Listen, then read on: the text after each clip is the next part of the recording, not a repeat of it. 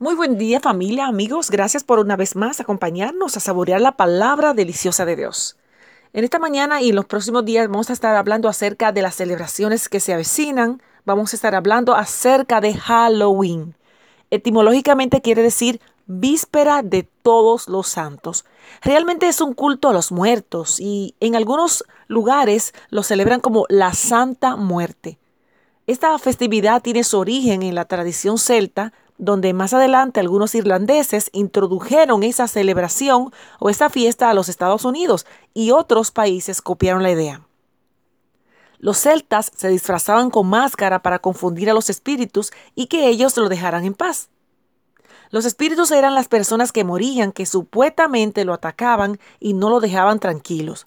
Ellos ahuecaban las calabazas, o sea, una forma de auyama, y ponían velas para alumbrar el alma de los difuntos que se quedaban atrapados en el purgatorio. Pero nada más falso. Todo eso es una mentira. La Biblia no registra nada al respecto. No existe eso de purgatorio. Es una costumbre antibíblica. La Biblia no habla nada de purgatorio. La Biblia dice que cuando las personas mueren, lo hacen una sola vez. No tienen opciones para salvar a nadie, ni para ayudar, ni para cuidar, como muchos creen.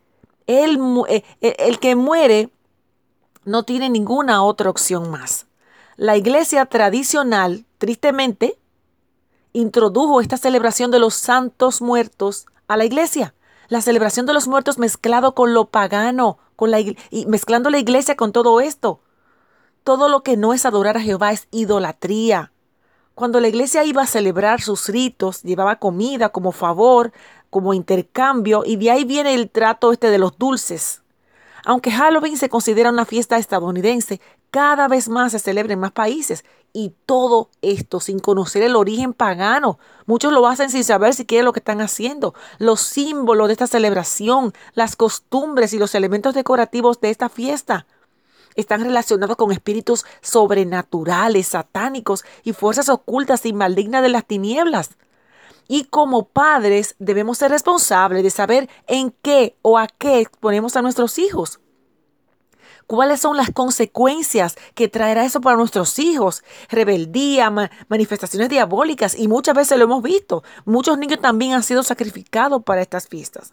Vi un documental de un ex satanista donde explican que este mes de octubre, desde seis semanas antes, están ayunando y orando a Satanás por el favor de dañar a más personas. Mire, el simple hecho de vestirse, comer dulces y demás están siendo partícipes de todo este plan satánico de la fiesta de los muertos. No ignoremos que en qué se involucran nuestros hijos. Fíjese, Jehová en Oseas capítulo 4, verso 6 dice, mi pueblo perece por falta de conocimiento. No es solamente decir que somos cristianos, es realmente serlo. No podemos deshonrar al Señor con, para complacer al vecino, los amigos, no. La palabra trick o trick significa dulce o trato. Dame algo o te lanzo un hechizo. Halloween es una celebración antibíblica donde Jehová nos advierte en Deuteronomio 18, 10 y 11 a no consultar a los muertos, que eso es una abominación y mucho menos una celebración a los muertos. Gálatas 5, 19 al 21 incluye la idolatría y la hechicería, como frutos de la carne. Fíjese, participar en esta fiesta atenta contra el primer mandamiento de amar a Dios sobre todas las cosas. No se deje confundir, no deje que sus hijos se, se distraigan o se, se enganchen en esta celebración pagana que no honra en nada a Dios oh, lo voy a vestir de angelito porque eh, eso es algo muy bonito. El enemigo va a confundirlos y estamos trayendo a nuestros hijos a una cantidad de, de espíritus mm, terribles que llegan a sus vidas. Lo que decimos debe estar de acuerdo con lo que hacemos. Porque si decimos que somos cristianos los domingos, no podemos participar en esta, en esta locura, en esta abominación a Jehová de recibir esos dulces, de vestir cualquier de estos pasos estamos celebrando. Y a Dios tenemos que darle lo mejor, darle todo nuestro ser completo. No podemos ir por partes, por preferencias. Pídale a Dios sabiduría. Y cuando toque en su puerta, dígale, aquí celebramos la vida, celebramos a Cristo de manera con amor, ¿verdad? Debemos compartir nuestra fe. no dejarnos confundir para complacer a otras personas.